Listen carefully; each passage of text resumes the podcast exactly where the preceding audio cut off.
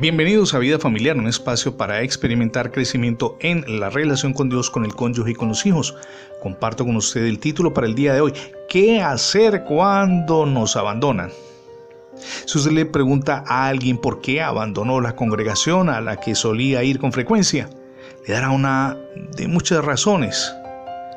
Una vez, por ejemplo, le pedí a alguien que me dijera la razón por la cual había abandonado su denominación me dio la respuesta que escucho con más frecuencia y tengo que admitirlo. Me dijo, me alejé de la iglesia porque durante mi enfermedad ninguno de mis hermanos en la fe me visitó.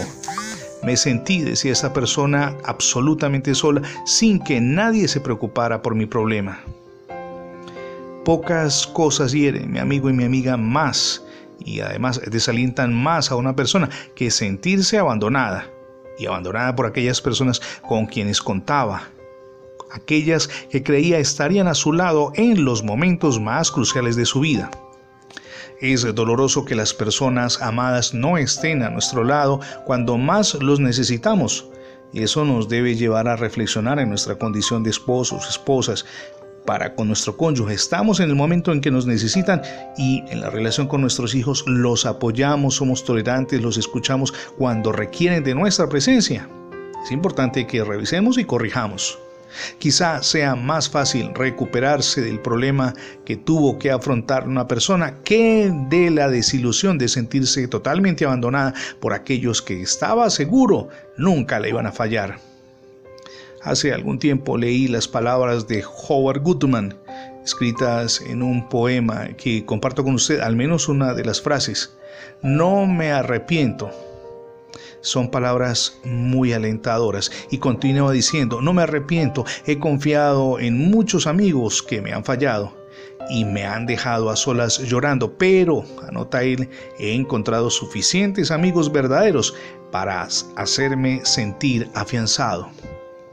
En la segunda carta de Pablo a Timoteo capítulo 4 verso 17 leemos, pero el Señor estuvo a mi lado y me dio fuerzas para que por mí fuera cumplida la predicación, anota Pablo, y que todos los gentiles oyeran. Así, anota Pablo, fui librado de la boca del león. Es cierto, las personas nos abandonan, pero Dios jamás lo hará. Él siempre nos acompañará indistintamente de lo difícil que sea la circunstancia que estemos afrontando. Ahora, ¿qué hizo Pablo para continuar adelante a pesar de la traición de sus mejores amigos? ¿Dónde puso sus ojos?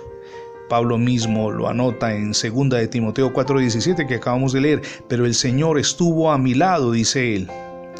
Pablo puso su fe y su confianza en su amado Señor a pesar de su desesperante situación la nueva, nueva para hoy, esa noticia alentadora es que usted puede confiar en la presencia y en el apoyo del Señor en los peores momentos.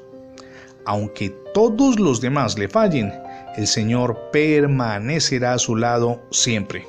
Y usted también debe permanecer al lado de su familia. Es algo eh, apenas natural que está ligado a nuestro desenvolvimiento como esposo, como padre, como esposa o como madre. Es decir, nuestra familia que es el primer ministerio que Dios nos ha entregado.